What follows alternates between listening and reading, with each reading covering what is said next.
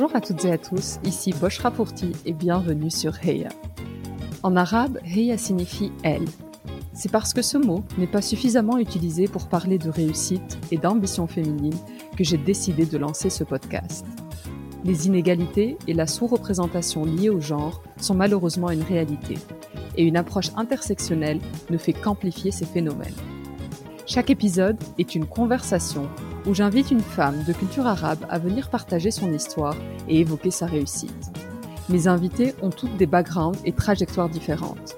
Elles sont journalistes, entrepreneurs, écrivaines, artistes ou encore médecins, et vous serez, je l'espère, inspirés par leur réussite. L'objectif de ce podcast est double. Tout d'abord, promouvoir une image différente de la femme arabe en mettant en lumière ses parcours exceptionnels mais aussi aider les plus jeunes ou celles en quête de renouveau à trouver des rôles modèles et ambitionner leur avenir. Ma conviction ultime est que la seule manière d'y croire, c'est de le voir, ou en l'occurrence d'entendre. Si ce podcast vous plaît, je vous invite à prendre quelques minutes pour le noter 5 étoiles sur iTunes ou Apple Podcast. C'est la meilleure manière de le soutenir. Sans plus attendre, je vous laisse découvrir notre invité du jour. Cette semaine, je suis ravie de partager ma conversation avec Neziha Boubekri, alias Ness, consultante média. Ness est connue pour avoir été la première femme arabe à piloter des émissions télévisuelles en prime time. Pendant plus de 20 ans, elle a successivement été journaliste sur France 2, MCM, Game One et TF1 où elle animait notamment l'émission exclusive. En plus de sa casquette audiovisuelle, Ness est l'auteur du livre Ma vérité, des mots et des mots. Dans cet épisode, Ness revient sur ses premières années de vie ensoleillée au Maroc, entourée d'une grande famille aimante. Atmosphère qui contraste avec la froideur ressentie lors de son arrivée en France à l'âge de trois ans. Elle retrace ses premiers pas dans l'Hexagone, où dès son apprentissage de la lecture, elle devient très vite responsabilisée afin d'épauler ses parents qui ne lisent pas la langue locale. Elle relate les souvenirs qu'elle garde de cette époque, durant laquelle son papa lui fait comprendre très tôt que son genre ne doit jamais être une limite à ce qu'elle souhaite accomplir. Cette phrase l'accompagnera et sera probablement à l'origine de sa force de caractère et détermination. Ness nous raconte son parcours et comment un événement macroéconomique, la guerre en Irak, va dévier le cours d'une carrière toute tracée et mettre en pause le job de rêve qu'elle avait décroché à Casablanca au sein d'un grand groupe américain. Elle explique également son ascension dans le milieu des médias, alors que rien ne l'a prédestinée à ça, et nous ouvre les portes des coulisses de la télé. Enfin, nous avons parlé de diversité dans les médias, de quotas, de représentativité, mais aussi des raisons qui l'ont poussée à écrire son ouvrage. Ness se livre sans filtre au cours de cette interview, un peu plus long que le standard habituel. Sans plus attendre, je laisse place à la Heya du jour, Ness. Salut Ness Coucou Bouchra Comment vas-tu? Ben, bien, je suis avec toi, donc bien.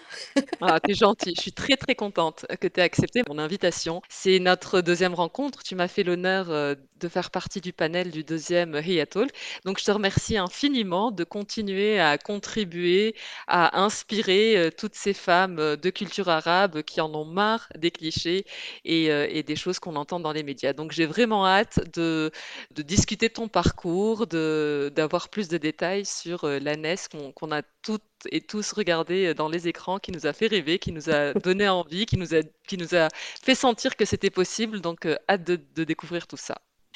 tu sais, rien, rien, rien que le fait que tu me dis ça, ça me touche euh, énormément à chaque fois.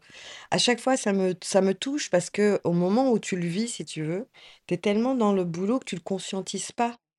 Et, et, et, et, vraiment, ça me, ça en fait, ça me touche, ça m'émeut énormément parce que, parce que quand on me dit ça, j'ai l'impression, et c'est pas cliché, hein, moi qui aime pas les trucs genre frère, sœur, ouais, on est frère, on est sœur, et, j'ai vraiment l'impression à chaque fois d'avoir, ouais, d'avoir le témoignage d'un, d'un ouais, d'une petite sœur ou, ou, ou d'un petit frère, et ça, et ça me touche énormément.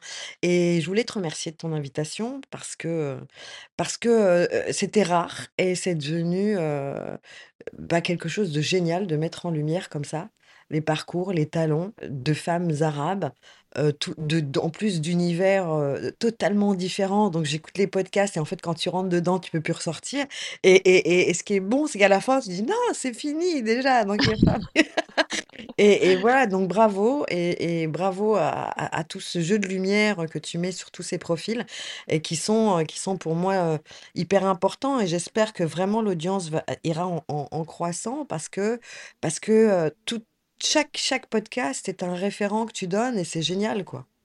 Merci, c'est très gentil, Ness. Ness, la tradition sur Reyes est de commencer par les origines. Donc, si tu es d'accord, est-ce que tu peux nous raconter euh, l'enfance de la petite Ness, où elle a grandi, le type d'éducation qu'elle a eu, l'environnement dans lequel euh, elle a évolué?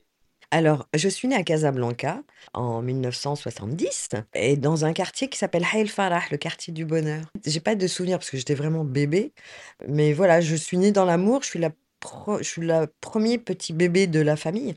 Donc, j'ai 11 tantes, et oncles qui qui qui voilà, qui se bagarrent, pour pour m'avoir, qui qui voilà, je je baigne dans dans un truc qui est incroyable et puis, et puis, mes grands-parents qui vivent dans dans un quartier qui s'appelle Aïn Borja à Casablanca, qui est une ancienne base militaire, heu, française et c'est un peu un village d'Astérix, tu vois? C'est très étrange, il est en plein en plein centre de Casa et en même temps, tu as l'impression qu'il est hors monde, hors du temps, heu heu, tout le monde se connaît, tout le monde il y a une espèce de climat de sécurité, de bienveillance, il y a beaucoup de spiritualité aussi, beaucoup d'ouverture sur les autres, beaucoup de générosité et je suis là-dedans et je suis bien, en fait. Je suis bien parce que je reçois énormément et puis tout d'un coup, voilà, on m'arrache, on m'arrache de mon petit paradis, hein. Ce qui reste pour moi encore tu peux m'emmener aux Maldives.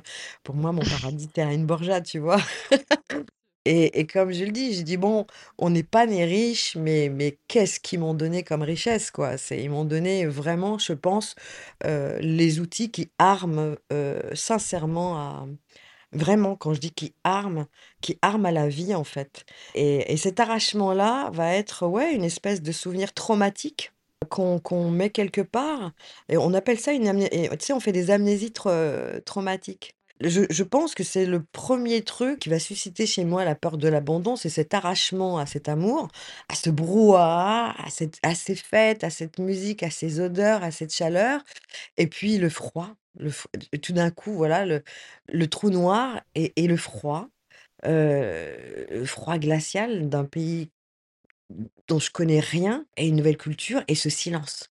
Ce silence parce que tout d'un coup, mes parents vont devoir, voilà, heu, combler, heu, 11-12-13, peut-être 20 personnes que je croisais au quotidien et et qui étaient là et donc ouais, tous les 2, ils vont devoir un petit peu, heu, bah, prendre la place, heu et essayer en tout cas de de de combler l'espace et donc voilà, donc j'arrive avec mon petit frère À quel âge? Tu avais quel âge quand tu? J'arrive, j'ai 3 ans, je viens d'avoir 3 ans et je je j'arrive avec mon mon petit frère Khalid et et heu et mon frère Hicham qui est encore tout bébé. On s'intègre dans cette, heu, dans cette France qui nous accueille.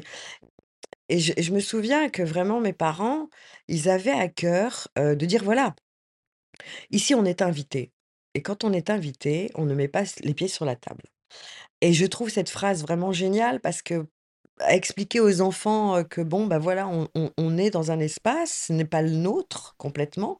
On y est invité et donc on doit respecter, ses valeurs, ses codes, ses lois et cetera et il avait pour cœur de toujours nous dire: «Il faut aller vers les autres, heu, il faut aller vers les autres». Mon père n'a pas fait de grandes écoles, n'a pas fait d'école, heu, c'est c'est quelqu'un oui, c'est c'est c'est c'est un ouvrier à l'époque. Il est ouvrier, il vient pour ça, pour apprendre le métier de tisserand, heu, aux Français, donc à Cholet, bassin du tissage et ouais, non, il a vraiment cœur à à nous dire: «Il faut aller vers les autres, il faut aller vers les autres, il faut aller vers les autres, il faut leur expliquer qui on est, il faut apprendre d'eux». Il va même nous mettre au catéchisme pour qu'on comprenne leur, leur spiritualité parce que mon père est un musulman qui, je pense, un vrai musulman, même si bon, l'islam, c'est quelque chose de très personnel, mais Heu, il avait cœur à respecter, heu, la croyance de l'autre. Mais vraiment dans parce qu'il disait il disait: «Mais, heu, quand on regarde le livre, nous sommes qu'un, en fait».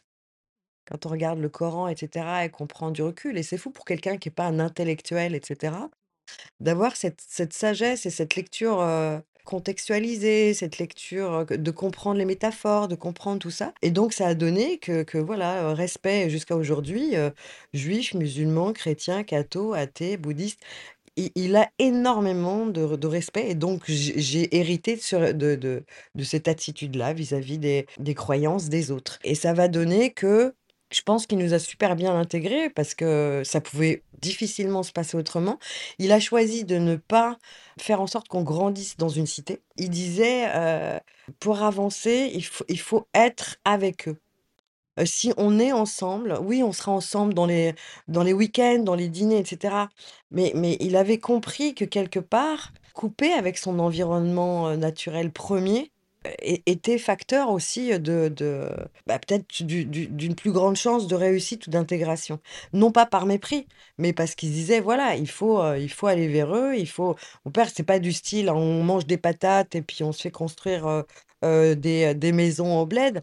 Lui, c'était le contraire, donc on on il nous a acheté une maison, en France. On mangeait bien, c'est c'est un c'est un épicurien, c'est des jeunes, tu vois? Ma mère, elle m'a eu, j'ai j'ai 17 ans, donc il découvre aussi une France, avec une autre liberté. Si à Casa, à l'époque, ouais, ma mère, elle mettait des mini-jupes, elle mettait des des des bottes lacées, tu vois? Les voilà, ils écoutaient, heu, Kalsoum et les Beatles et Dalida, tu vois?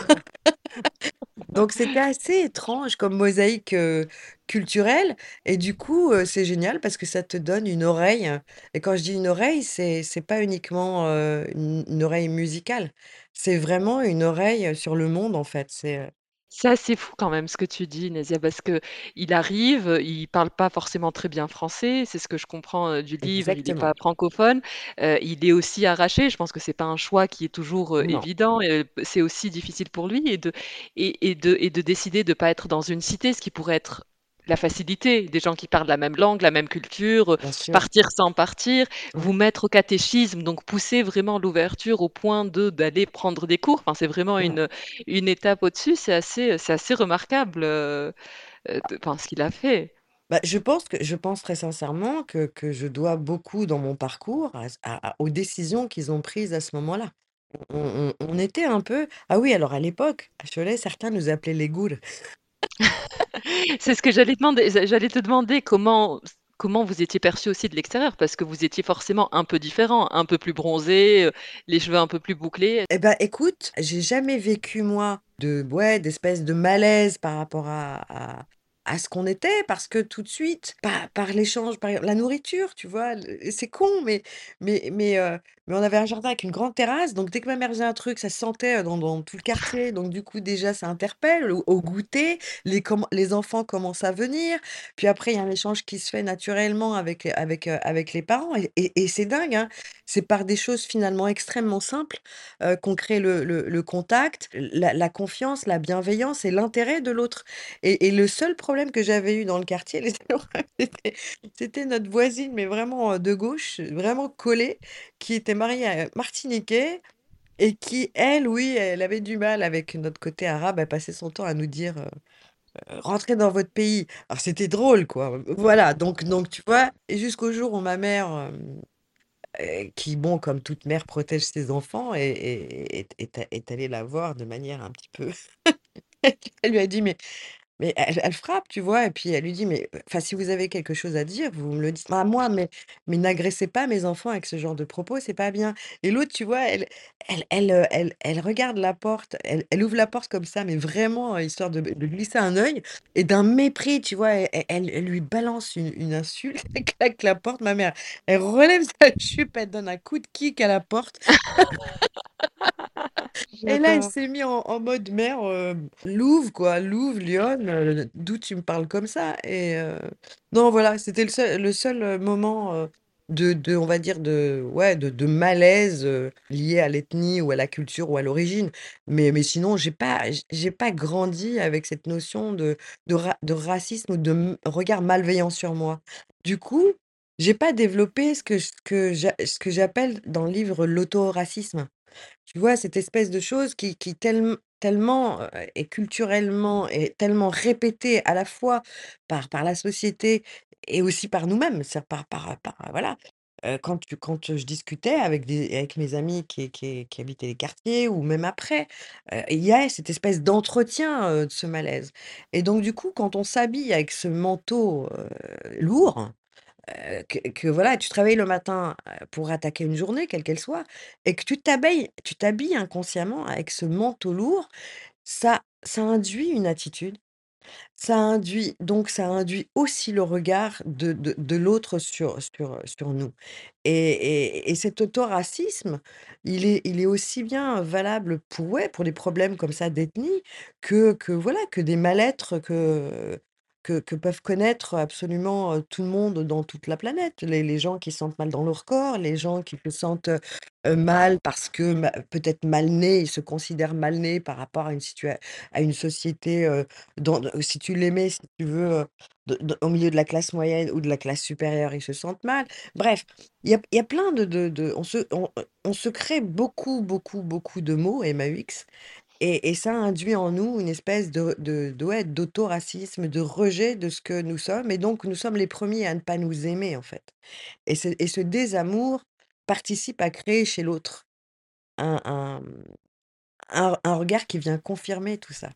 Ouais, ouais. Après, heu, tout est aussi, heu, où où ça commence. Enfin là, tu on parle d'une enfance, Oui, très bien sûr. positive, Ouais, enfin je ouais, ouais. pense que les les dés ne sont pas les mêmes et on commence Non, pas tous et de manière familiale et sociale, heu, au même endroit. Mais mais mais non. complètement et comme tu dis, c'est un thème universel qui peut s'appliquer, heu heu, au poids, heu, au physique, à tellement d'autres choses, hem, Exactement, ouais, exactement. complètement. Et à quoi la la Ness, heu, enfant, adolescente, heu, rêvait? Du fait que que mes parents ne parlaient pas, la langue, donc j'étais très tôt, comme beaucoup de filles d'ailleurs de ma génération, j'étais le le capitaine de du navire quoi. C'est-à-dire que je je gérais très tôt, l'administratif, tout quoi, mais absolument tout et et j'ai commencé, j'avais 6 ans en CP. Donc ça responsabilise tout de suite et ça, ouais, on devient adulte très, très tôt, mais en même temps, j'avais j'avais, heu, m mes parents, surtout mon père qui avait cette poésie, heu et cet amour de câlin, donc à chaque fois, son regard et son attitude me me replaçaient dans mon statut d'enfant. Donc du coup, je n'ai pas de traumatisme, de trucs à dire: «Ah la pauvre Mesquina, oh là là, à 6 ans, tu te rends compte?» non, en fait, je pense que je pense que ça a été vachement bien et que le fait de de responsabiliser responsabiliser les enfants, c'est pas criminel, hein, comparé à aujourd'hui. Moi, je vois, hein, j'ai des filles des filles, des neveux, heu, des amis d'amis des enfants d'amis. Bah, en fait, je me rends compte qu'on les a protégés de ce que nous, on n'aurait pas on aurait vécu, mais mais c'est pas leur rendre service, en fait. Et ce dont je rêvais, bah, c'était de devenir, hem, heu, cardiologue parce que maman était, avait des problèmes de cœur ou pilote de chasse, heu, pas pilote d'avion, pilote de chasse. Je faisais une fixette sur les pilotes de chasse et je voulais heu, voilà, je voulais piloter ces engins dont je rêvais, je fantasmais complètement et heu, bon, c'était mort-né parce que j'étais, heu, nulle en maths, faut le dire, mais carrément nulle en maths et myope donc heu, Ouais, donc c'était, heu, compliqué. c'était mal barré et et c'est bizarre parce que quand je rêvais, j'étais seule, c'est c'est là où je me projetais en fait, heu, dans dans dans mes possibles et et j et en fait, j'ai jamais eu de limite dans mes rêves. Jamais, jamais, jamais, jamais, jamais. Je crois que je les je les portais, ouais, ce que j'écris, dans le livre, c'est que je portais mes rêves aux tripes et et ce qui et ce qui va être l'élément, fondateur de de de mon parcours, c'est, cette phrase que va me dire mon mon père quand j'ai 11 ans et demi, 12 ans, je crois et il me dit: «Ma fille, tu as 1000 et un hommes en toi, vas-y, fonce et n'aie jamais peur de rien» et c'est fou parce que la manière dont il l'a dit, on parle d'ancrage. Ça, c'est je pense que que ça a été un ancrage, puissant, qui d'ailleurs qui a été encore là et qui a permis de de faire en sorte que je ne vois aucun mur. Mais C'est vraiment génial. aucun mur. C'est-à-dire, il m'a pris par la main et et tu vois, même le langage, non verbal, tu vois, accompagne tout ça et et et ouais, ça cette phrase-là a fait que que j'ai jamais eu peur, que que je me suis jamais dit, heu heu: «Ça, c'est pas possible». Jamais, mais vraiment jamais. C'est-à-dire que que j'ai passé mon temps à tracer, à tracer, tracer, tracer, tracer, tracer, à à avancer sans jamais me dire: «Ça, c'est pas pour moi» ou «Ça, ce n'est pas possible». Ça vient, je prends, j'avance. Ça va, ça vient, je prends, j'avance. Ça, heu, je voilà et parfois, il m'est tombé des trucs, heu, tu vois, le genre de trucs que tu as jamais fait de ta vie parce que tu fais une réflexion, bah, voilà et tu te retrouves avec des trucs qu'elle jamais tu aurais pensé, heu, mais ne serait-ce qu'une seule fraction de seconde, tu vois? C'est important la manière dont on parle à nos enfants. la manière dont on dont on leur parle, la manière dont on s'adresse à eux, les mots qu'on utilise quand ils sont vraiment tout petits, je crois jusqu'à 7 ans, c'est super important.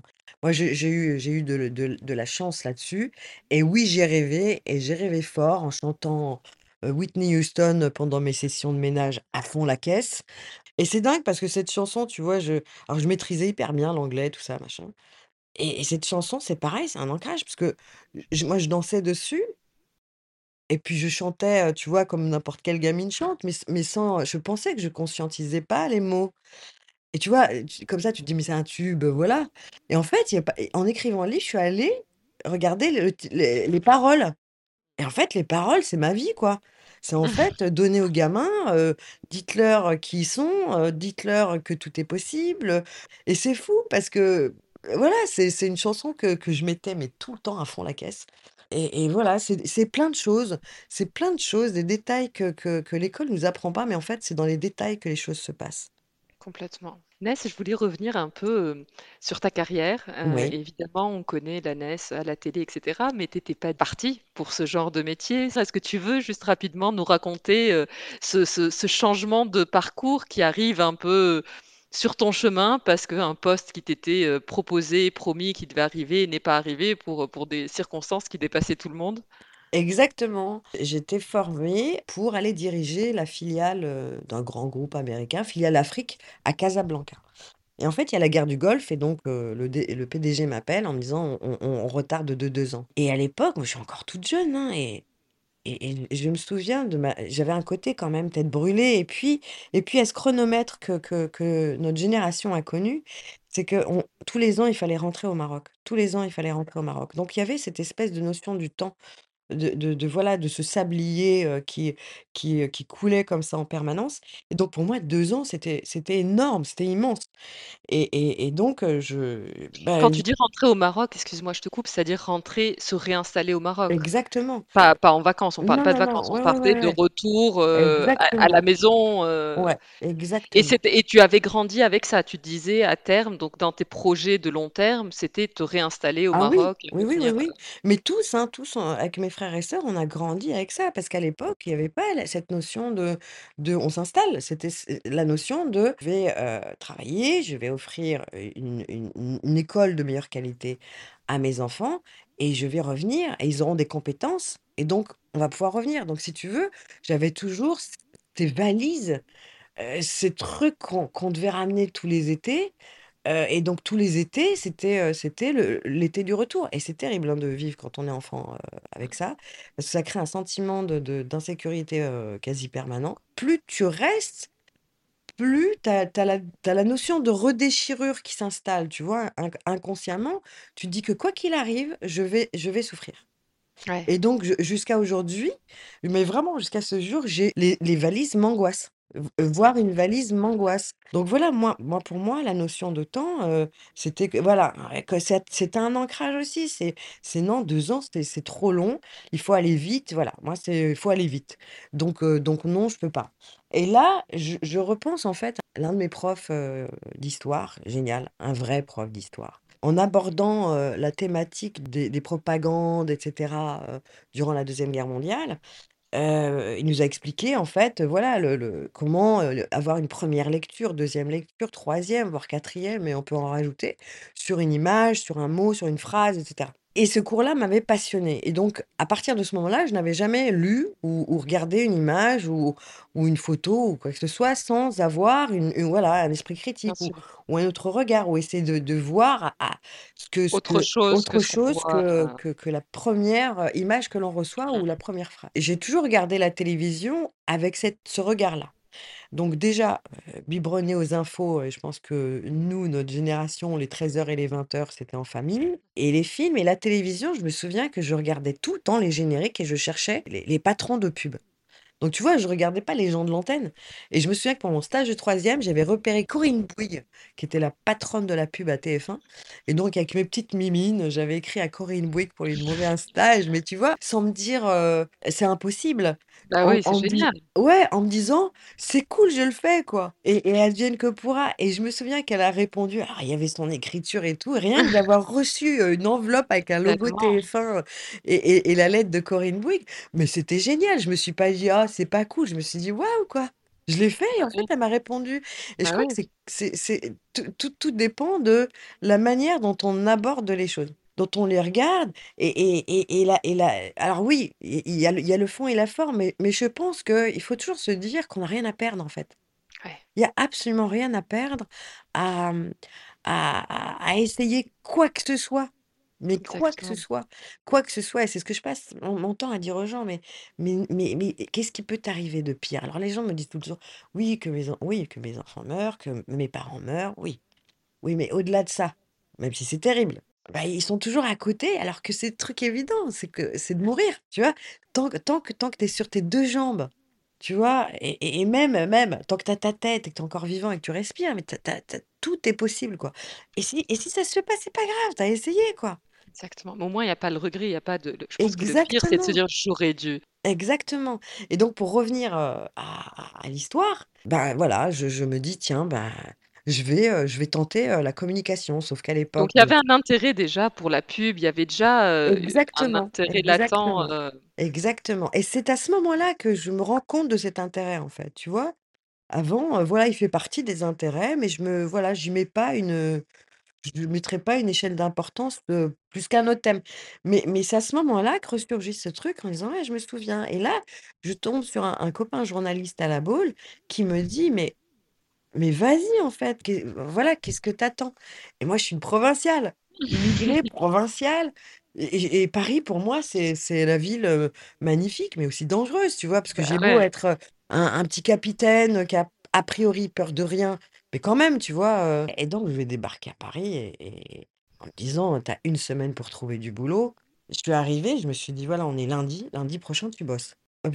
Et en me disant: «C'est soit tu bosses, soit tu vas terminer sur les trottoirs, Heu, à travailler pour une mafia d'Europe de l'Est. Tout de suite les trucs extrêmes, tu vois? Parce que quand tu es provincial, tu dis pas, heu il y a pas de nuance, ouais. non, non, il y a pas de nuance, quoi. Il y a vraiment, mais aucune nuance, mais nada et puis, puis relativement ouais, relativement protégé, même si, le parcours, bon, de partir, de de d'essayer de construire son avenir et cetera, était déclenché par quelque chose que qui est assez violent et et que je et et je laisserai les les, les auditeurs le découvrir dans le livre. Mais ouais, tu arrives, heu, tu es tu fais pas la maline. Tu dis: «Là, c'est concret, c'est comme ça, lundi, on est lundi, il est 14:00, tu es à Montparnasse, tu comprends pas ce qui se passe, tu prends un café, heu, ça te coûte une blinde, donc heu et tu vois ces ces anonymes partout et tu te dis: «Là, ma ma grande, c'est maintenant, tu poses les trucs, quoi» et en fait, heu, ben, le lundi d'après, je bossais. Et je bossais, donc je démarrais à, je démarrais, en en bas de l'échelle, hein, vraiment assistante, pub, marketing, je gérais les abonnements, je travaillais pour un groupe de presse et et et petit à petit, je vais gravir les échelons, je vais apprendre auprès de ces gens, qui sont formidables, hein, des gens, qui sont assez généreux pour pour te pour répondre à tes questions, parce qu'il faut être curieux. Ah oui, Il faut être curieux, il faut être polyvalent, il faut travailler à être polyvalent, même s'il y a des domaines, qui sont trop spécifiques, mais au moins de s'y intéresser. Et en fait, ce que je faisais à la rédaction, c'est que j'allais, j j'allais partout et au lieu de j'étais payée 8 heures, mais je rentrais chez moi au bout de 16 heures, heu, de présence, heu, au travail. Pourquoi? Parce que tu vas voir, la la voilà, la fabrication, tu vas la rédaction, tu vas voir toutes les étapes, de voilà, toutes les étapes de fabrication d'un magazine et et et je pense que ça ça aussi, ça a aidé à faire en sorte que, bah, que j'ai une vision à chaque fois assez, assez assez assez large de de d'un métier. Tu vois? Parce que la presse est un métier, la télévision est un autre métier. Mais mais voilà, je je je pense que que voilà, quand on et on va y aller de plus en plus, à la polyvalence. Il faut être polyvalent. Et ne pas sortir du schéma scolaire où, heu, tu es fait pour ça, tu vas machin. Non, en fait, tu tu on t'embauche pour un truc. Si tu veux évoluer et pas connaître et te frapper contre le le putain de plafond de verre qui que connaissent, aussi bien des des des des Mohamed, des Rachid, mais aussi des des des Joséphine et parce que ce sont des femmes, Voilà, il il y a ces plafonds de verre, il y a beaucoup de choses et au-delà de ça, c'est c'est c'est ne serait-ce qu'avoir une perspective d'évolution intéressante, c'est de s'intéresser aux autres métiers à l'intérieur du métier dans lequel tu es et et ça, heu, de c'est l'avenir. L'avenir demain, heu, nous obligera à à être polyvalents et ça va arriver, heu, très, très vite. Donc voilà, donc chemin faisant, je suis devenue, heu, che chef de pub, puis, heu, responsable du département télé et c'est totalement par hasard que je vais me retrouver à l'antenne, hein. Ah mais cette scène, elle est hallucinante. C'est surréaliste. Et tu veux nous la raconter parce que tu nous l'avais bien raconté, heu, au talk et je trouve que c'est hyper intéressant de voir, heu parce que toi jusque-là, ce qui t'intéressait plus, c'était le le backstage, comment on produit, Ah comment on oui, est-ce qu'à oui, oui. un moment tu t'es dit, heu: «Pourquoi pas? Je Ah pourrais me voir, sous les non, sous les spotlights, peut-être que» jamais de la vie, jamais de la vie, Bouchra. À l'époque, c'est tellement impossible que tu n'y penses même pas. C'est-à-dire que dans ton ton esprit ne s'interroge même pas là-dessus, Mais l'impossibilité, elle vient d'où? Parce que jusque-là, on disait que tout est possible et cetera. Est-ce que c'était un manque d'intérêt total ou est-ce qu'il y a pas de représentation aussi? Parce qu'il y a y y aussi la question de, heu, des rôles modèles, de ce qu'on voit et ce que ça nous renvoie à notre cerveau, à notre conscience de de ce qui est faisable et possible. En fait, je pense qu'il y a plusieurs facteurs. Le 1 facteur, c'est qu'à l'époque, tout ce qui était, administration et grands trucs, c'était c'était pour les Français. Donc déjà, tu partais, du principe que c'était pour les Français. Il y avait aussi, la quasi-impossibilité de pouvoir faire des parcours universitaires parce qu'on on nous mettait, systématiquement sur des voies pro. Et moi, la vie a fait, heu, que que qu'elle m'a rattrapée de façon assez miraculeuse, heu et encore une fois, hein, c'est la polyvalence et cetera qui fait que les gens te rattrapent et les gens t'observent et les gens te remarquent. Il y a le fait qu'il y a la il y a il y a la nationalité. En en fait, la première chose que je me dis, c'est que c'est pas chez moi. Tu sais? Mmh. La Parce fameuse que tu es phrase, encore est sur le on départ invité, aussi. ouais. Ouais, Donc donc finalement, cette phrase d'invité, bah, elle est restée, heu, ouais, heu heu, je je crois que c'est tout ça additionné qui fait que qui fait qu'on pensait que c'était impossible, quoi. Déjà, Mmh tu es déjà, tu es marocaine, tu as pas la nationalité française, donc tu y penses même pas, tu vois? Déjà être médecin, Tu heu avais pas la nationalité française à ce non, moment-là? non, non, non, non, non, non, non, OK. non. Je l'ai D'accord. toujours pas, hein. Ah oui, d'accord, Hein, OK. je l'ai toujours pas, grosse feignasse. Alors que je suis pratiquement née, heu, en France. Ouais, bah, ouais. En fait, on me l'a proposé un jour, mais je sentais le le coup de vis. J'ai toujours eu peur des des cadeaux. J'ai toujours eu peur de de ce qu'on pouvait me demander en échange et je sentais pas le truc.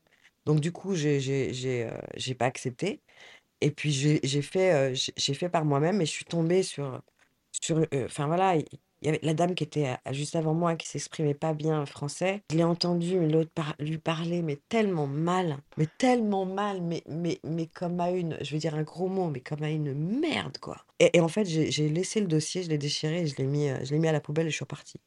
Je je pouvais pas. Je pouvais pas pas comme ça. Pour moi, heu, demander à être français, c'est pas on fait l'aumône, c'est pas se laisser marcher dessus, c'est pas se laisser, heu, traiter, heu, avec mépris, comme ça. Il y a des ça ça a fait remonter un malaise que peut-être je n'avais jamais, vécu ou Mmh. alors que j'ai si, j'ai vécu un malaise, mais peut-être qu'on en parlera, plus tard. Mais peut ouais, peut-être que c'est ça que ça m'a rappelé, cette espèce de mépris aux douanes quand tu rentres à au pays, tu vois? Et et c'était assez violent pour moi, parce que ça, c'est vraiment un truc qui m'a traumatisée et qui a fait partie des des des moteurs de ma vie.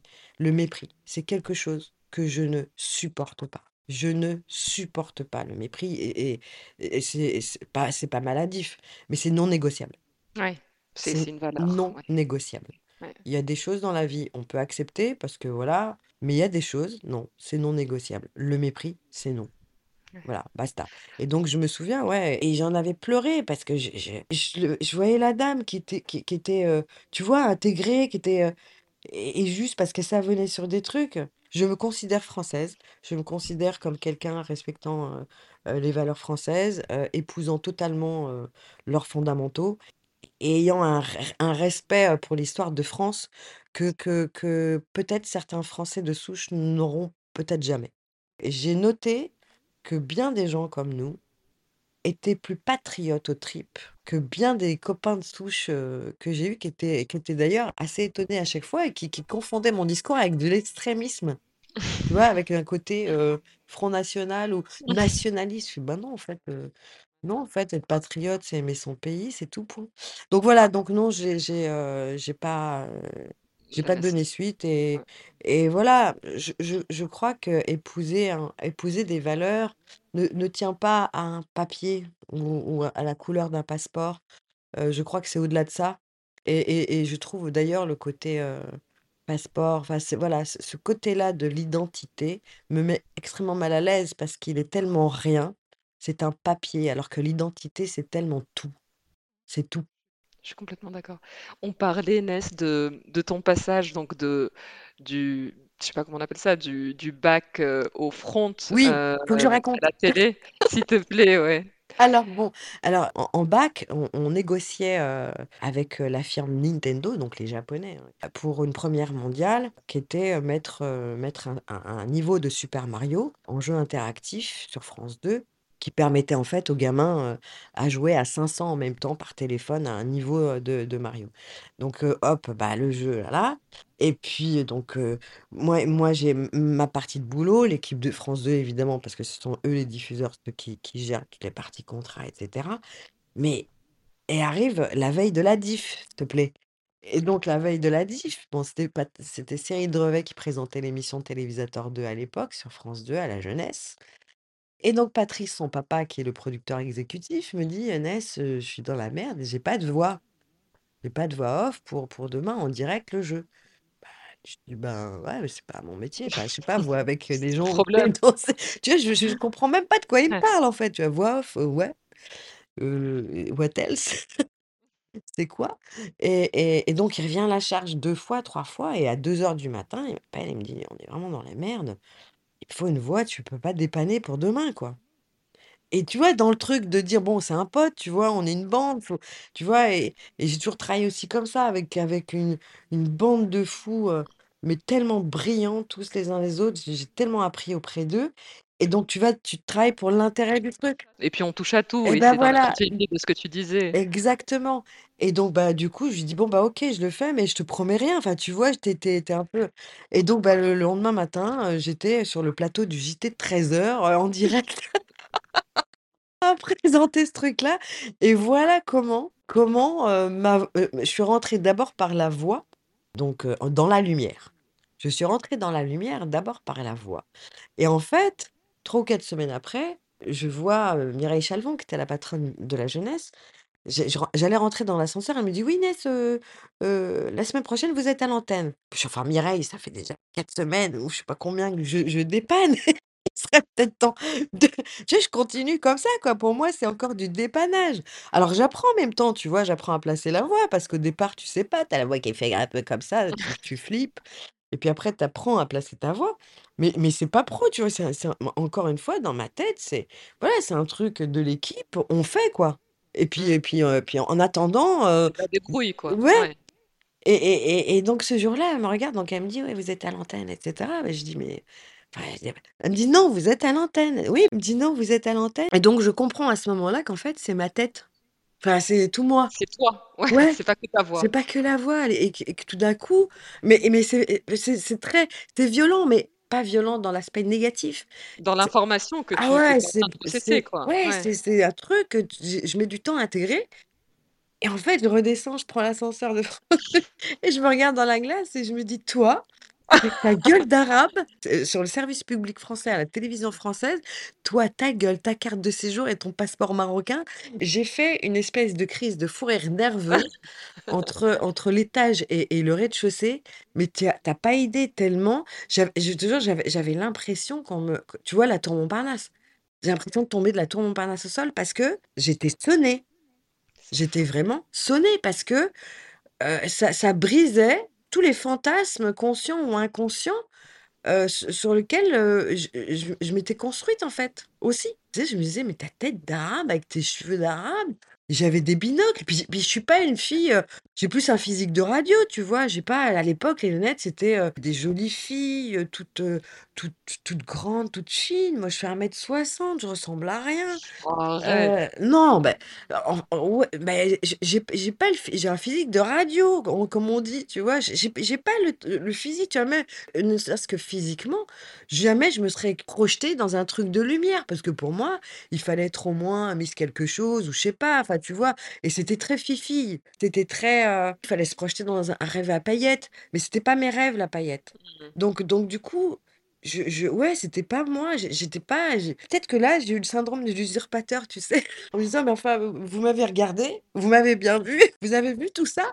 et c'était assez drôle. Non, mais c'était assez drôle et puis et puis et puis voilà et puis ça s'est fait et ce qui m'a aidée, c'est le fait, d'accompagner, heu, Cyril Drevet quand il tournait sur les bah, à France 2, sur le plateau et donc je regardais comment comment il il était face caméra, je regardais et en fait, toutes ces informations-là, mine de rien, bah, je les stockais. Ah, tu étais enregistrée, ouais. Tu Ouais, vois? ouais. C'est-à-dire que et et je je crois que ouais, c'est comme l'écoute active et l'écoute passive.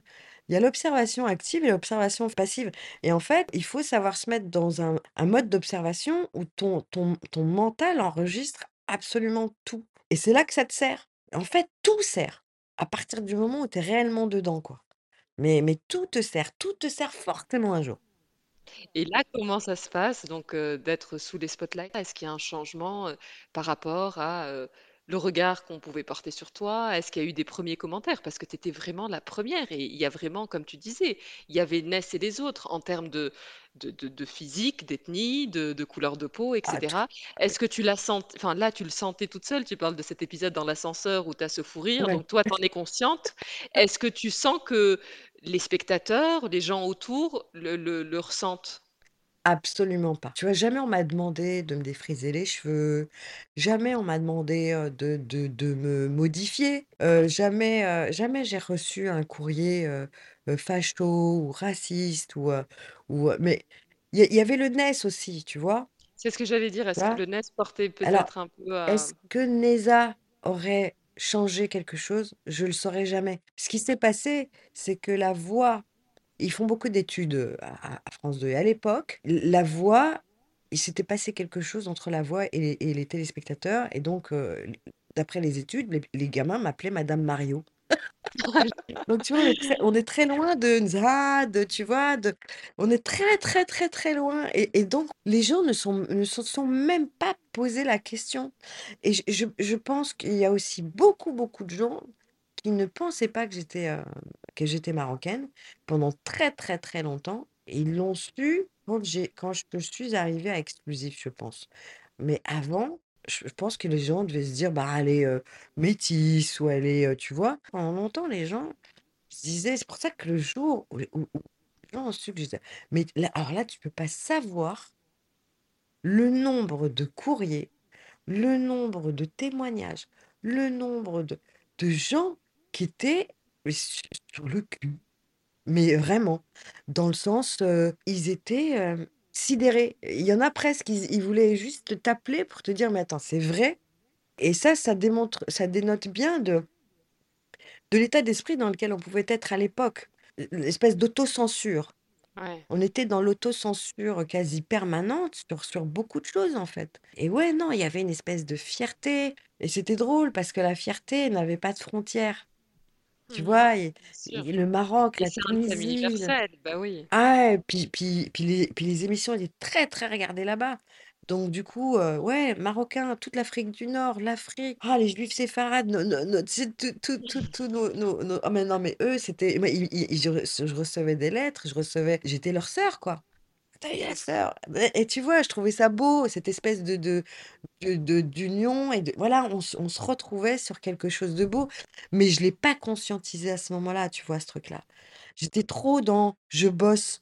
Pour moi, dans en l'action. Ouais, Bah, oui pour et puis il moi faut prouver parce que tu parlais de ce syndrome de l'imposteur et je pense que ça reste et qu'on l'a souvent les femmes les études montrent que les femmes l'ont particulièrement. ah Je oui, pense que tu es dans ce truc, il faut pas décevoir, heu, j'ai réussi à avoir ça, faut le prouver et du coup tu es tu es dans l'action à à à pas à pas laisser tomber et et et aussi tu parlais de ce côté fifi. Ça y est, je suis sous la lumière, donc ça y est, je me repose sur mes lauriers et tout est Exactement. acquis. Non, non, non, il fallait pas et en en fait, ça pour pour moi, je continuais à me dire que c'était un passage sur le chemin, tu vois? Mmh. Et j'avais aussi d'autres activités, si tu veux. J'étais quand même, heu heu, je continuais à être, chef, de du département télé chez Mediasystem, à produire des trucs pour MCM, à présenter après des trucs pour MCM et voilà et tout ça fait que le fait d'avoir une activité quand même, et qui était hyper intéressante en plus, dans l'ombre, faisait que je pouvais pas être, prendre ça au sérieux, en fait, tu vois? Mmh. Alors je je prenais ça au sérieux parce que je je je je ne sais pas faire autrement que quand on me donne quelque chose à faire,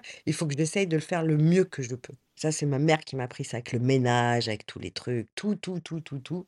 Il faut que ce soit clinique. Tu n'as pas le droit à la médiocrité et donc j'ai j'ai voilà, j'essayais de faire de mon mieux comme une tâche de vie comme une autre Ouais, et ouais, pour ouais. moi, elle n'était pas inscrite dans le temps, si tu veux. Elle faisait pas partie de ces choses inscrites dans le temps, est-ce que c'est une forme de pour se pour éviter les déceptions? Est-ce que c'est pour éviter de se construire des un un projet fantasmé ou de dévier d'objectifs? Parce qu'il y avait ça aussi, tu vois? Tu avais Mmh. un objectif de vie et pour moi, voilà, ça faisait juste partie de ces chemins que tu prends pour atteindre ton objectif de vie. Mais je l'ai jamais pris, heu, au au sérieux et les gens le le quand je leur dis ça, ils me disent: «Mais enfin, c'est pas possible». Je dis: «Non». Pourquoi? Parce que j'ai toujours, heu, eu une vie à côté. Ouais, ouais, ouais. Tu étais ancré, tu avais tu avais d'autres choses, heu, Ouais, ouais, ailleurs. ouais, ouais, ouais. Il faut jamais moi je dis tout le temps, hein, la la télé, la lumière, oui, mais à condition de faire autre chose derrière. Il ne faut pas mettre tout dans la lumière, ça fabrique des psychopathes. Ça fabrique des gens, pas des psychopathes, mais des névrosés, des gens pas bien dans leur peau, des gens qui ne vivent qu'à travers le regard de de l'au de l'autre et des autres et cette pression de des des de l'audimat, la pression du regard des gens, dans la rue parce que tu t'appartiens plus, tu vois? Tu appartiens aux gens, c'est très étrange comme truc. Tu pas préparé. Moi, j'étais pas du tout préparée à ça. Alors déjà, j'étais pas fifille, mais alors ce truc-là, tu vois? Le le c'est c'est pas quelque chose d'é d'évident. Quand je vois les réseaux sociaux en plus aujourd'hui, je me dis: «Mais les pauvres gosses», moi déjà à l'époque, trouvais ça étrange, mais mais j'aimerais pas être à leur place. Après bon, il y a des gens qui rêvent de lumière, mais la lumière, c'est quelque chose qui qui qui abîme qui abîme beaucoup.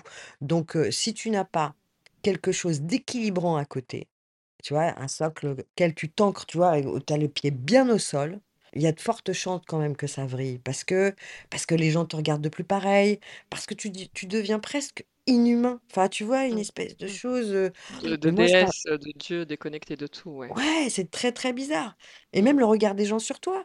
Tu deviens une espèce de truc qu'on veut toucher et et c'est c'est bizarre, tu vois? Il y a des gens qui rêvent de ça, donc ils se préparent à ça. Moi, j'ai jamais rêvé de ça, en fait. Moi, je voulais juste envoyer mes parents à la Mecque un jour et tu vois? Mais mais mais c'est ouais, ça ça reste un c'est c'est quelque chose, ouais, qui est étrange, étrange à vivre, étrange à à à dompter. F je crois que la lumière, tu dois la dompter comme un boulot comme les autres. Alors tu le fais avec passion, comme on on peut f on peut on peut, heu, bosser avec passion, heu, sur les choses et je pense qu'on on fait bien les choses quand on on travaille avec les tripes. Mais voilà quoi, essayer d'avoir autre chose à côté. Il y a même pas eu un peu un moment peut-être au début où, heu, ça a pu un peu monter à la tête, où dès le début c'était, heu, pas c'est pas une vie et La pression réelle, elle va arriver à la fin d'MCM et quand je vais arriver à TF1 où là là, je vais commencer à à vraiment, heu, sentir le le c'est que une autre que dimension. Que là, ouais, il y a un virage. Et le virage, commence à le prendre à MCM, qui est vu en plus dans plus de 70 pays, donc c'est bizarre, tu vas en vacances, les gens te reconnaissent parce que c'est ce genre de truc-là qui est très étrange. Et c'est là que que le côté antenne va va me montrer qu'en fait, ce n'est pas rien. Heu, quand je commence à tourner à l'étranger, bah, les gens te reconnaissent à l'étranger, aux douanes, là, tu dis: «Mais c'est bizarre», tu vois? Ah oui. Là, ouais, là là, tu prends conscience que et puis après à l'étranger, en fait, eux, ils savent que tu es arabe, avant avant la France et donc ils te reçoivent avec un tel truc. Là, par contre, tu repars en disant: «Je peux pas faire de la merde. Je Et peux puis je ouais, peux» il y a une responsabilité quand même. exactement, exactement. Je je peux pas et les gens étaient tellement bienveillants, tellement tellement, heu heu, fiers, en fait, c'était ça. Ils étaient super fiers, de l'autre côté de la Méditerranée. Le regard était vraiment c'était vraiment ça, c'était, super fier et et cette espèce d'amour qu'ils donnent, tu vois, cette espèce de truc dans les yeux, tu vois? Les yeux, ça parle beaucoup et moi, je suis une ultra sensible et donc moi, voilà, ce genre de truc, à chaque fois, je me dis: «Ouais, ça peut être mon père et ma mère qui me disent ça» ou tu vois? Donc donc non pas que je me je m'arme d'une responsabilité qu'on m'a donnée, mais inconsciemment, ouais. Bah, bien sûr. Mais il y en avait tellement peu de représentation aussi. Enfin, moi, je sais que, heu, le peu qu'il y avait, il y avait il y avait toi, il y avait Aïda Toueri à un moment et c'était: «Regarde, regarde, il y a une arabe, Ah! c'est Mais ouais, génial!» mais Aïda est arrivée plus tard. ouais, elle est Aïda arrivée plus tard, c'est vrai, c'est vrai, c'est vrai. Mais mais tu te rends compte? Après, il y a un côté, hem, je sais pas si tu l'as vécu comme ça, un peu un peu rassurant. Tu parlais de syndrome un peu de l'imposteur, mais on est dans une époque où il y a pas encore les quotas. Il y a pas un peu tout toute cette logique qu'il y a aujourd'hui derrière ça, la représentation dans les médias et cetera.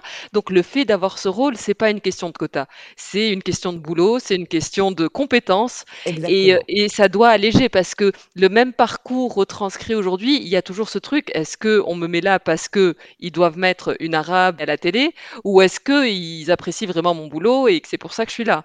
Bah, moi, j'ai eu beaucoup de heu, j'ai eu j'ai eu de la chance de vivre ça parce que je n'ai jamais, mon Dieu, jamais été recrutée parce que j'étais arabe. Ouais, ou parce que tu étais femme, J ouais. ou que j'étais femme ou j'étais recrutée parce que, Pour tes heu, compétences. parce que tu as les compétences, parce qu'on te voit taffer, qu'on voit le résultat du boulot. J'ai eu des postes parce que j'ai j'ai émis des critiques, heu, qui étaient peut-être constructives, alors que j'avais pas le statut p pour les mettre pour les émettre, tu vois? Heu, il y a un gramme de culot, mais après on t'apprend que quand tu critiques, bah, il faut é aussi être capable d'amener les solutions qui répondent, heu, aux aux critiques.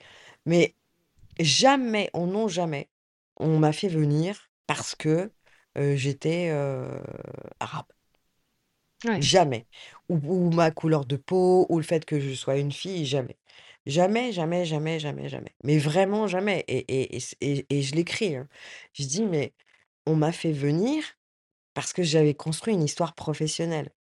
À chaque fois, j'ai j'ai pas passé de casting. Tu vois? J'ai jamais passé de casting. Je sais même pas ce que c'est que passer un ca je fais j'ai fait faire des castings. Quand on m'appelait, on appelait Ness parce que parce tu vois, quand quand, heu, Stéphane Courby, monstre de l'industrie, heu, de la télévision, t'appelle et qui te dit: «Bah, voilà, j'ai beaucoup aimé ça, ça, ça, ça, ça», moi, je suis là, je perds des vertèbres, tu vois? Je me dis: «Mais waouh, quoi» et ce jour-là, c'est l'entrée à TF1, c'est-à-dire que c'est le logo gendarmerie, mais mais jamais de ma vie, j'aurais imaginé que ce soit TF1 qui qui qui qui prenne, ouais, qui qui valide le fait de mettre, quelqu'un comme moi en en access prime tous les jours. C'est fou. Et en fait, jamais à TF1 on m'a dit ou quoi ou qu'est-ce parce que tu es, heu non, on m'a dit: «Ouais, je on veut que tu sois là tous les jours». Je dis: «Bah non, je lance une chaîne pour Canal+, donc je peux pas être là tous les jours» et Stéphane Courby qui me dit: «Ouais, mais je tiens quand même, écoute, heu, t lance, fais fais ton truc avec Canal et dès que tu as fini, tu tu prends tous les jours, mais je veux au moins que tu sois là 1 fois par semaine pour que les gens, voilà, que que» et bah et puis c'est Entertainment Tonight, c'est c'est c'est un format américain, c'est Paramount. Enfin, tu vois? Tu ouais, tu ouais. passes tu tu passes c'est une autre sphère TF1, c'est tu peux critiquer, on peut aimer ou ne pas aimer, mais c'est une machine de guerre. C'est une machine de guerre que j'ai connue aussi bien à l'antenne que hors antenne, parce que j'ai fait de la le consulting pour TF1 et c'est un bonheur parce que ce sont des gens qui se donnent les moyens d'aller où ils ont envie d'aller, c'est tout, quoi. C'est business is business. Mon objectif, c'est ça et je me donne les moyens. Mais mais c'est une machine de guerre et d'arriver, ouais, heu, là, ben, ben, voilà, on m'a pas fait venir pour pour une histoire de quota ou de choses comme ça. On m'a fait venir parce que j'ai travaillé et c'est mon histoire de travail comme n'importe quel individu, en fait, tu vois? Comme n'importe quel individu et et et c'est pour ça aussi que j'insiste là-dessus dans le livre. Les quotas, OK, mais dans les médias, ce que ce que je je ce que je ne comprends pas, d'abord les quotas pour moi, c'est il y a quelque chose de d'illégal et de puant là-dedans. Heu, en plus, ça crée une espèce de de concurrence intra, heu, intra, ethnie, concurrence malsaine, au-delà du fait que le fait de prendre quelqu'un ou de considérer une problématique de manière ethnique, c'est pas légal et je ne vois pas en quoi discrimination positive, terme que je trouve d'un ridicule absolu, je vois pas comment une discrimination peut être positive, premièrement et de 2, comment comment, en mettant des quotas, des machins, tout ce que tu veux, comment un métier qui contribue à fabriquer le déficit d'image qu'ont les arabes, les noirs, les gens des quartiers peuvent instaurer un truc pour coller à l'antenne des référents qui annulent tout ça? Ça ne m ça ne marche pas. Tu peux pas coller un référent pour continuer à tenir le même discours, en fait. Tu Ouais, comprends ouais, le truc? non, c'est C'est-à-dire sûr. que pour moi, la représentativité, elle va au-delà de est-ce que tu es blanc, noir, heu, arabe et cetera. C'est pas ça, la répr la représentativité, elle est dans est-ce que je me reconnais dans les mots que tu emploies, de moi? Est-ce que je me reconnais dans, les fictions? Est-ce que je me reconnais dans les reportages et les documentaires, que que vous traitez des faits de c'est beaucoup plus large que que le simple fait de mettre un individu coloré. Ouais, ouais, ouais, non, mais complètement. Parce que mettre un individu coloré pour continuer à ra raconter les mêmes salades, à dire que que moi qui vis dans un quartier, je suis forcément musulmane, terroriste, vendeur de drogue, que ma mère est forcément voilée, heu, qu'elle fréquente les talibans. Enfin, tu vois, à un moment donné, heu, soyez logiques les mecs, ne me parlez pas. C'est tellement hypocrite de dire: «Ah et on nous avons des trucs de diversité», mais bordel, la diversité, elle n'est pas que dans la couleur. La diversité, elle est dans les propos qu'on tient sur les gens, dans l'histoire qu'on raconte. Est-ce que je me reconnais dans le récit que tu es en train de me me raconter sur la France en règle générale? Est-ce que je m'y retrouve? Eh ben non. Non, non et non. Donc ça ne marche pas et tant que ça continuera à être comme ça, ça ne marchera pas. En fait, la télévision et les médias globalement sont en train de se ringardiser par rapport à cette, cette chose-là, à cette, heu, idée, heu, débile de mettre des quotas. En fait, c'est des quotas de rien du tout parce que soit on donne des postes que voilà, sois sois gentil, hein, tu dis bien ce qu'on te demande de dire. On t'offre, une belle une belle lumière pour raconter des inepties qu'on entend depuis, des années. Des inepties, et tu changes de costume et tu acceptes. Non, non, tu ne peux pas accepter. C'est soit tu me prends pour pour ce que je suis et tu tu me laisses raconter et tu me laisses exprimer ce que je sais faire et c'est ça le truc.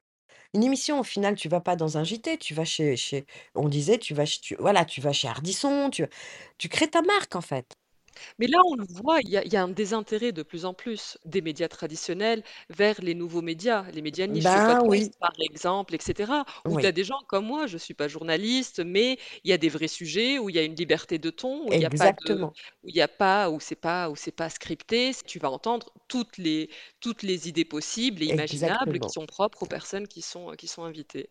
Tout ce que tu viens de dire rejoint, heu, le fait que je je dise: «Ils sont en train de se ringardiser» parce que derrière ça va très vite et que la diversité, le monde tel qu'il est, il existe sur YouTube, il existe sur internet, il existe sur les réseaux sociaux et donc tous ces gens qui ont un gros défaut, c'est de penser ça me fait penser à cette jolie jeune fille qui pense que c'est la plus belle du village, mais qu'elle ne virera jamais, donc elle ne se remet jamais en question, tu vois? Elle sera toujours la plus belle du vi et et la télévision a un peu ce problème-là, c'est moi et il n'y a pas mieux que moi et le problème, c'est que là, ils se sont ils ont loupé le virage, numérique, digital. Ils ont loupé tout ce truc-là, ils ont loupé les jeunes et les jeunes, je suis désolée, hein, si tu leur par parles pas aujourd'hui, je ne vois pas ce que tu peux devenir demain. Bah, non. ça, c'est une c'est un plus un et et c'est scientifique, voilà. Et c'est-à-dire, c'est même pas une lubie, c'est scientifique. Comment comment, comment vous vous êtes coupé de la cible consommatrice? C'est c'est c'est un suicide. C'est c'est un suicide collectif. Là c'est pour moi, c'est du suicide. Donc soit ils se réveillent et ils créent des vrais ponts entre, eux et le monde, digital, soit ils vont mourir. C'est clair, net et précis. Et là où ils se ringardisent, effectivement, tu tu vois sur YouTube, il y a de tout. Il y a de toutes les couleurs, il y a toutes les représentativités, il y a tous les discours. Et et en fait, les gens se sentent dans leur monde quand ils sont dans le digital. La la télévision du réel ne ne représente pas le monde réel. En aucun cas et c'est de pire en pire avec des idées, heu, bah, des idées qu'on impose quoi, toujours les mêmes et la réflexion, le le questionnement qui se criminalise presque, de devoir remettre en question, une espèce de pensée unique. Jamais jamais j'aurais pu croire qu'on tomberait là, en ce moment, là-dedans. C'est c'est absolument, lunaire et ubuesque et heureusement que nos gamins sont pas tombés dans le piège et qu'ils vont, ils ont eu ce réflexe avec les nouveaux médias, les médias digitaux, les les podcasts. Les podcasts, je trouve ça génial. Les podcasts, c'est la nouvelle radio. La radio qu'on qu'on ne La voit radio qu'on libre. oui et c'est la radio libre. Ça me fait penser, ouais, à la FM quand ça a débarqué, tu te rappelles? Ah bah non, tu étais toute jeune. Mais franchement, ouais, c'est ça. c'est la radio libre, ouais, c'est ça. C'est la radio libre, c'est léché, c'est hyper bien fait, c'est, c'est structuré, c'est posé, heu, on on s'y exprime, on laisse t'exprimer il y a une variété de thèmes, de tons, de de personnalités et la voix, c'est quelque chose moi, je dis toujours que la voix, c'est notre notre 2e identité. Il y a un lien émotionnel unique avec la voix et que la voix et l'image ne peuvent pas remplacer. Quand on quand on met la voix et l'image ensemble, ça ne crée pas le lien qu'il peut y avoir entre la voix et la voix et l'oreille, unique. C'est extraordinaire et pour moi, tu vois, des gens comme toi, tu es déjà demain, en fait, toi. Toi, tu es déjà en place et déjà en place et pour toi, c'est l'autoroute, en fait. Pour le pour les podcasteurs, pour tous ces talents du numérique, mais vous avez une autoroute. En plus, vous êtes jeunes, vous maîtrisez le truc, que qu'eux ne ils sont à des années-lumière de comprendre ou ne serait-ce que de ouais, de d'en comprendre la stratégie, quoi, d'en comprendre l'intérêt et de l'impact que ça peut avoir dans l'écosystème. Ils sont très, très loin et c'est là où ils se tirent une balle dans le pied donc les histoires pour revenir aux diversités, de discrimination positive, de quotas, c'est ridicule. C'est ridicule et je vais dire un truc terrible que je disais à l'époque, c'est: «N'allez pas fabriquer» avec tout le respect que j'ai pour pour pour les balayeurs et mais vraiment «n'allez pas fabriquer les balayeurs du PAF» et l'image, c'était plus, la notion de qui sont les éboueurs? D'où ils viennent? Qui fait le sale boulot? Et en gros, ils vont aller prendre des gens qui sont certainement de talent ou alors des gens exprès qui n'ont pas de talent, mais qui sont barons. Donc on va les prendre pour des mauvaises raisons et ils feront de la merde. Voilà et ils feront des trucs, heu alors attention, il y a des gens très bons, heu, pas tout le monde dans le même sac, mais je trouve ça dangereux de prendre la société, heu, par ce biais-là. Ness, je voulais revenir, sur, sur un petit truc quand on parlait de d'être sous les spotlights, tu disais c c'était une étape sur sur ton chemin, ça n'a jamais été une fin en soi, Ouais. c'était pas, la réussite pour toi et et ça me ramène à une question que je pose toujours parce que je trouve la réponse toujours très intéressante. Quelle est ta définition de la réussite? De ma définition de la réussite, elle est simple, c'est pour moi, il y a autant de définitions de réussite que de que d'individus et le problème, c'est qu'on a tendance à uniformiser la réussite. Et alors que pour moi, la réussite, elle est est unique à chacun. Chacun a sa chacun à sa manière, avec ses tripes, avec ses émotions, avec son côté rationnel ou pas, mais pour moi, réussir, c'est, heu c'est écouter écouter ses rêves, écouter ses ambitions et se détacher complètement du regard et du jugement d'autrui et à ce moment-là, réussir, c'est être libre. Pour moi, c'est ça, réussir, c'est être libre, libre et on est dans une société dans lequel on on est de moins en moins libre parce que tu es jugé en permanence ou sur ton physique ou sur ton truc ou sur ton CV ou sur tes diplômes ou sur il y a forcément un truc. Tous ces éléments-là qui participent aussi à créer cette espèce d'auto ouais, de de d'autocensure permanente aux rêves, aux ambitions, à tout et et dans une dans une réussite de vie, il y a plein de réussites à l'intérieur des réussites. Et tu vois, que j'essaie d'expliquer dans le livre, c'est que le le rêve de ton pote, c'est pas le tien, quoi. Ni celui de ton père, ni celui de ta mère d'ailleurs. et ni celui de ton père. Et et c'est ça qu'il faut expliquer aux gamins, c'est qu'ils ont le droit d'avoir leurs propres rêves et et et ne pas formater les enfants à avoir ou les gens à avoir une seule vision de la réussite. Une seule vision du rêve, une seule vision de la réussite, une seule vision de de l'objectif, une seule vision de qu'est-ce qui fait que tu as réussi, tu es bien dans une société. Il y a des gens qui sont heureux, heu, parce qu'ils vont élever, heu, des des chèvres et c'est ça leur réussite, tu vois? Et il y en a, ils vont se bagarrer, ils vont se retrouver à la Silicon Valley, ils vont devenir, heu, patrons du CAC 40, mais c'était son rêve, tu vois? C'est pas le tien et et essaye de te respecter, de t'écouter et de ne pas, de ne pas calquer, heu, tes objectifs sur ceux des autres parce qu'on fabrique des gens frustrés. On fabrique des gens aigris, on fabrique des gens qui se sont trompés de de de voie, on on fabrique des gens qui passent leur temps à à chercher des éléments de réponse aux mauvaises questions. Et à vouloir vivre, heu, La vie des la vie autres. des autres, en fait. Ouais, Exactement. ouais. Exactement. Je voulais te je voulais te aussi te demander, heu, pourquoi tu as décidé d'écrire ce livre? À quel moment tu t'es dit, heu: «Je vais raconter mon histoire»? En fait, on m'avait déjà proposé de d'écrire sur, heu, l'histoire de la première femme d'origine arabe à avoir piloté des primes sur les chaînes majors occidentales. C'est très long.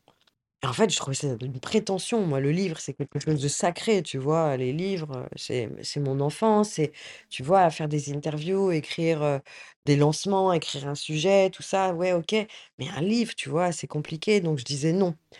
Et et en fait j'ai vu le j'ai vu le monde basculer. Alors, après, si je remonte, c'est à partir du 11 septembre. Mais mais ces deux trois dernières années, pour moi, ça a été, révélateur d'un truc je me dis: «Mais là, on va tous contre le mur». J'ai vu des trucs qui sont, ni ni normales, ni qui font partie de des valeurs de la France, qui piétinent les valeurs de la France. J'ai vu j'ai vu des termes et des mots, hors la loi, de plus en plus utilisés, tellement utilisés, qui sont passés dans dans une espèce de normalité, qui ne dérange plus personne. J'ai vu le questionnement devenir, criminel. J'ai vu, j'ai vu la haine se distiller comme ça, tu vois? Sournoisement, et cette fois à toutes les strates. Et en fait, là, j'ai vu le milieu culturel se taire. J'ai vu, j'ai vu, ouais, le monde du du lead commencer à tenir des propos du type: «Ouais, non, mais quand même, ils veulent mettre, la charia dans la République». Non, mais non, non, mec, tu as fait HEC, toi, tu es quoi? Tu as fait Centrale, tu tiens des trucs comme ça, c'est pas possible. Et là, je me suis dit: «Non, non, il y a un truc qui va pas». Je crois que le déclic, il y a eu au lendemain des du des attentats du 15, heu, du 15 novembre. Non, même pas au lendemain, pendant, j'étais en train de regarder, là, je reçois le coup de fil d'un pote journaliste, heu, dans un journal de gauche très, très, très connu, heu, qui me connaît depuis 20 ans, tu vois? Il aurait pu être, même plus, il me connaît depuis le début. Donc il aurait pu être dans mon livre, tu vois, pour le coup. Et il m'appelle et il dit: «Tu as tu as vu ce qui se passe?» et moi, je suis devant mon écran, je suis comme tout le monde, terrorisée, complètement, heu, sidérée, en état ouais, en état de choc, en état de sidération. Heu et je dis: «Mais c'est incompréhensible ce qui se passe» et là, il fait: «Oui, c'est de la faute de gens comme toi qu'il y a ça, vous fermez vos gueules systématiquement, donc ça veut dire que vous cautionnez et si vous cautionnez et bah, ça continuera».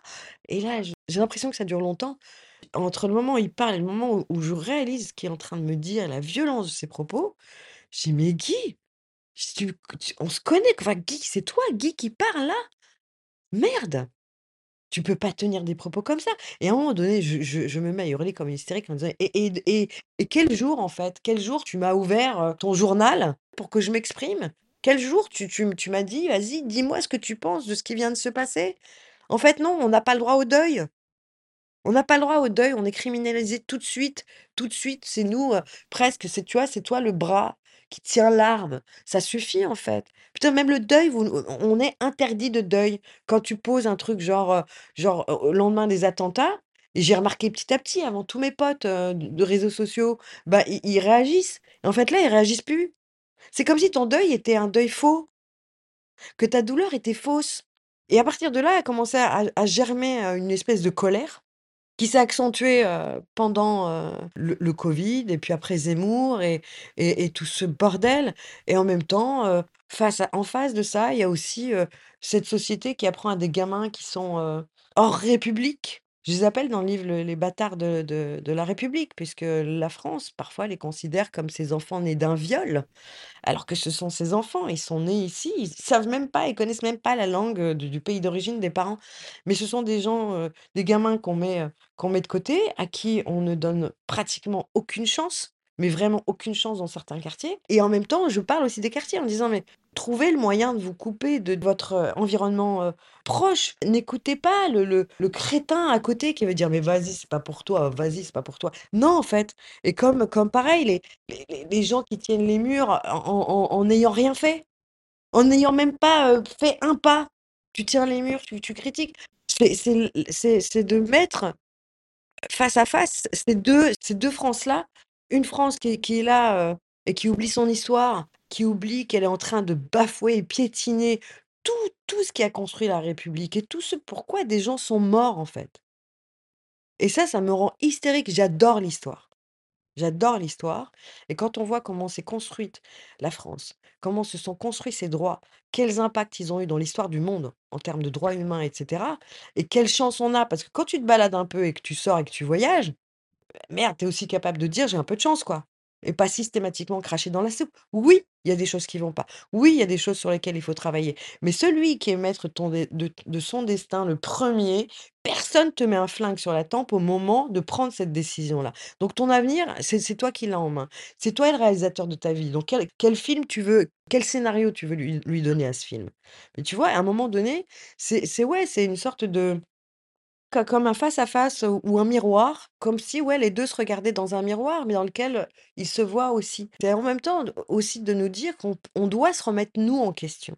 Il y a pas que, systématiquement à reporter la ça c'est un truc que j'ai appris, la faute des autres. Non, en fait, c'est pas la faute des autres. La faute des autres. Les décisions qu'on prend, ce sont nous, c'est nous qui les prenons. Ces décisions, c'est moi qui les cette décision, je l'ai prise moi.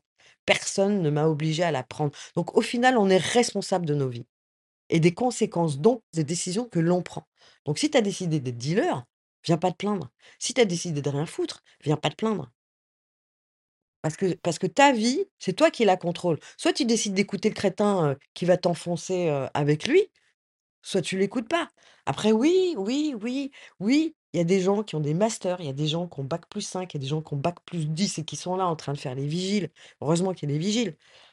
Ouais, là là, il y a de quoi péter les plombs et là, c'est là où je demande à cette grande France de se réveiller, à cette grande France de ne pas oublier qui elle est, quoi. Et à cette grande France de regarder ses enfants, mais mais de la même manière, d'où qu'ils soient. Et de parler à cette France en disant: «Mais mais France, France, tu vis dans un continent qui est vieux, qui est vieux. Et toi, ta jeunesse, es en train de la bousiller, une partie de ta jeunesse, c'est-à-dire le capital Tu es en train de la bousiller, ce que je trouve d'un ridicule et d'un non-sens absolu. C'est c'est même si tu avais une boîte, tu ferais pas ça. C'est comme si toi, tu ne te rendais pas compte que que tu avais de la valeur ajoutée et que cette valeur ajoutée, non seulement tu l'utilises pas, mais en plus, tu la laisses crever. C'est toute cette colère-là qui a fait que, bah, j'ai eu envie d'écrire, de dire que les voilà, que depuis de 2000, heu, depuis les attentats, de de septembre 2001 Heu, on a fabriqué, heu, l'ennemi, hein, heu, ça tous les, tous les experts en géopolitique, et géostratégie le savent. Une société traumatisée doit se trouver un ennemi tout de suite. Donc on a fabriqué l'ennemi, l'ennemi c'est devenu le musulman, tout le monde s'y est mis. Dès le lendemain, on a assisté au bal au bal de l'islamophobie, qui a commencé aux États-Unis, sous, sous Bush avec sa coalition, chrétienne et l'axe du mal. Qui qui a déclaré cette espèce de guerre de religion? Elle vient pas du monde arabe, elle vient de l'Occident, elle vient des États-Unis et comme tout ce qui démarre aux aux États-Unis effet papillon, bah, l'Occident suit, très, très vite, bah, l'Occident a commencé à être aberrant a commencé à à livrer des récits d'actualité aberrantes, modifiés, censurés, sur lesquels on a inventé des choses, sur lesquels on a fait croire que cette guerre-là est plus légitime qu'une autre, que ces interventions-là sont plus légitimes que l'autre. On a fait croire beaucoup de choses et le monde dans lequel on vit en ce moment est clairement fabriqué par l'Occident. Tu vois? Et on peut pas on peut pas à un moment donné, ne pas je viens du média, je je sais comment ça fonctionne et lorsque je le vois faire comme ça, je sais c'est ça ce n'est plus de l'information, c'est de la propagande. On t'apprend, on te nourrit d'informations pour que ça te persuade, ça te persuade d'une certaine chose qui est fausse. Et ça n'a été que ça depuis le 11 septembre. Et vraiment, je t'invite à à à regarder le déroulé, c'est une catastrophe. Et et tout voilà, le livre, c'est, c'est, heu, c'est comment comment on a fabriqué l'ennemi, c'est comment, heu, comment on est tous, heu, on a tous laissé faire, tous laissé, heu, laissé des éléments fabriquer la haine. Comment on a mis en lumière des gens qui normalement devraient être en prison. Et mettre en lumière l'aberration d'un type qui se présente à l'élection en tenant des propos xénophobes, révisionnistes? Et je dis j'ai dit: «Mais tu vois, quand tu demandes la nationalité française, tu as les 100 questions, tu as l'entretien. comment Zemmour aurait pu avoir la nationalité française avec les 100 questions? Impossible et ce même mec a le droit d'être candidat aux élections présidentielles et ce même mec a le droit de dire tout ce qu'on n'a pas le droit de dire légalement. La liberté d'expression s'arrête là où commence la loi et la presse n'a pas vocation à être, partisane, elle n'a pas vocation à être, le haut-parleur du pouvoir, elle n'a pas vocation à être, l'outil de division, qu'il soit ethnique ou de classe, qu'il soit ethnique ou de classe parce que c'est ce à quoi on est, c'est ce à quoi on assiste. Voilà. C'est l'outil de division, soit, entre entre ethnie et religion, soit entre classes sociales et c'est une catastrophe. Voilà et et c'était, et c'est aussi pour dire que non, rappeler que mon histoire, que la France, c'est celle qui m'a permis d'avoir cette histoire-là aussi, qu'il y a des possibles, qu'il y a plein de choses qu'on nous met dans la tête qui sont fausses. Absolument Mmh. fausses, fausses, fausses, fausses, mais mais de tous bords, de tous les côtés. Je veux dire, c'est c'est là, on on rejoint le truc de se remettre en question. Donc il y a beaucoup de choses de faux et et et voilà, c'est aussi de donner des clés et de dire: «Non les gars, non les filles, non, qui tu veux». Apprendre, apprenez, ouais, mais quand tu as une information, que tu l'apprends, fais-en quelque chose en fait. Tu es pas obligé de la de la de l'absorber telle quelle et de la mettre dans un truc tel quel. L'information, c'est génial, les cours d'histoire, c'est c'est génial à partir du moment où voilà, tu le prends mais mais elle modifie pas ton mental, en fait. C'est c'est un truc génial. Tu prends une richesse et à toi d'en faire quelque chose d'encore plus beau. Ne pas laisser les gens rentrer dans ton mental. Ces gens-là sont en train de rentrer dans le mental de tout le monde et en train de pré de préparer une espèce de de grand troupeau qui est déjà là, hein, je pense. Un troupeau qui ne bouge pas tant que son petit confort basique est là, c'est-à-dire celui qu'il va retrouver aujourd'hui, cet après-midi, dans 1 heure. Mais sauf que, hé, mec, si tu te bouges pas là, ton confort, tu l'auras pas demain, en fait et et là, on est en train d'assister à ça. C'est-à-dire politiquement, c'est médiocre. Les gens font de la com, ils font pas de la politique. Juridiquement, on vo on on voit bien comment ça se passe. Je veux dire, on est égaux en droit, égaux. Et ben, on voit on voit aussi des trucs où où on nous prouve clairement que nous ne sommes pas égaux. Donc voilà et tout va à volo et et l'idée, ouais, c'est vraiment une colère. C'est une espèce d'état des lieux et en même temps pour dire: «Attention, attention, vous êtes en train de faire n'importe quoi». Attention, la France, elle a une responsabilité aussi vis-à-vis du monde parce que tout ce qui est autorisé en France, tout ce qui devient possible en France, devient du très, très grand n'importe quoi ailleurs. Donc ne me parlez plus des grands discours de de droit de la presse, de journalistes qui meurent, de tiers-monde ou de d'état de dictature. Vous n'êtes plus en position de le faire. Vous avez perdu ce privilège-là. Ma dernière question, ce serait, heu, si tu pouvais te parler enfant, qu'est-ce que tu dirais à à la Nessa enfant? Ah! Ah si je pouvais me parler oh c'est c'est le genre de truc qui pourrait me faire chialer ça tiens. Pourrait me faire pleurer, arrête de parler mal. Bah, je lui dirais que je je bah, je suis super fière d'avoir été elle, quoi. Parce que, heu parce qu'elle a été incroyable, cette petite. Elle a été incroyable. Elle a été, heu et je crois qu'elle m'a jamais quittée, heu, la petite. Parce que c'est c'est cette force-là qui est encore en moi. C'est la force d'une enfant, c'est pas la force d'une adulte. C'est vraiment la force d'une enfant. Je crois qu'il faut pas l'oublier ça. C'est la force d'une enfant qui est Mmh. qui pourtant, heu, elle avait des responsabilités, mais elle a su, elle a su rêver, elle a su, se donner les moyens, elle a su observer le monde, elle a su prendre, des choses, elle a su donner aussi. C'était quelqu'un très généreux et qui est toujours généreux et la seule chose que je lui dirais, c'est: «Donne aux autres parce que tu changeras pas, mais mais donne-toi quand même, avant, parce que ce ce sera 10 fois mieux». C'est de ne pas Ouais. de ne pas tout donner. Heu, voilà, on on se donne d'abord et puis après on donne aux autres et là, c'est 1000 fois mieux que ce que tu m'as permis de vivre. Trop bien. Je te remercie infiniment. C'était, heu, on arrive on a dépassé, heu, l'heure, heu, mais c'était, tellement un plaisir de de papoter avec toi. Je te remercie infiniment d'avoir pris le temps Merci. et je sais que c'était pas forcément la meilleure journée, mais j'apprécie sincèrement, que tu aies pris ce temps et d'avoir partagé avec autant de générosité, ton parcours, tes idées et et toute cette belle Oh conversation. merci, merci, merci à toi Bouchra. Merci pour ton ton invitation. Sache que je suis très fière de faire partie, de ta programmation, cast, tout que j'adore et ouais, parce qu'ils sont Ils sont addictifs C'est gentil. et heu et tu ressors toujours, «Ah! Ah!» tu sais? «Encore!» C'est gentil, Donc ça, c'est génial et merci, merci de mettre en lumière, heu, tous tous ces talents et moi j'apprends, hein, je continue à apprendre en les écoutant. Donc c'est ça qui est bien aussi, c'est ça la vie. C'est ça la vie, c'est qu'à n'importe quel âge, avoir cette humilité de pouvoir, heu heu, de pouvoir, ouais, de se dire que putain, c'est génial, tu apprends des plus jeunes que toi et c'est comme ça jusqu'au bout, quoi, jusqu'à ce qu'on meure et et et et c'est fabuleux. D'entendre les histoires des autres, c'est aussi se se se s'identifier et d et donc concrétiser quelque part, rendre plus plus matériel, heu, le champ des possibles et donc pour ça, merci beaucoup Bouchra. Merci beaucoup. Merci, je te remercie infiniment Naza. À À très bientôt. bientôt. Cet épisode de Heya est maintenant terminé. Je vous remercie sincèrement de l'avoir écouté jusqu'au bout, ce qui j'espère veut dire que vous l'avez apprécié. N'hésitez pas à le partager autour de vous, avec des amis ou sur les réseaux sociaux, c'est ce qui permet au podcast de grandir. Vous pouvez aussi le noter 5 étoiles et me laisser un petit commentaire, c'est un vrai plaisir de les lire.